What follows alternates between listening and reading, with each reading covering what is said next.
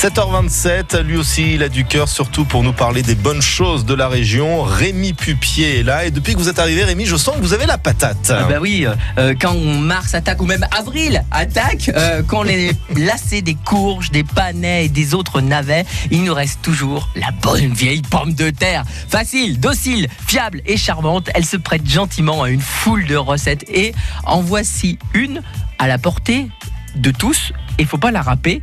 Attention, on va pas déraper et on va parler de râper et de râper à râper. C'est pas la crique, c'est bien de la râper qu'on parle et c'est différent.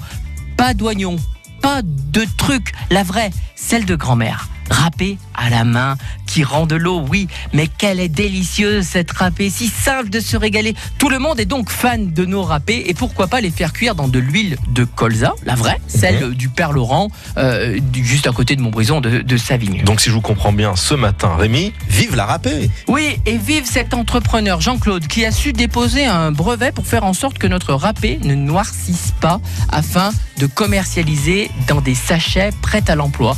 Vive la bata pizza, vive la batata crêpe et cuisinez la patate au barbecue ou dans le diable, vous aurez tout un tas de saveurs. Vive la patate et gardez la patate surtout, régalez-vous. Allez, gardez la frite, vous, en ce qui vous concerne. Merci beaucoup, Rémi. On vous retrouvera euh, demain pour une autre thématique. Les graines germées. Oui, oui, ça se mange et vous nous en parlerez à 7h27.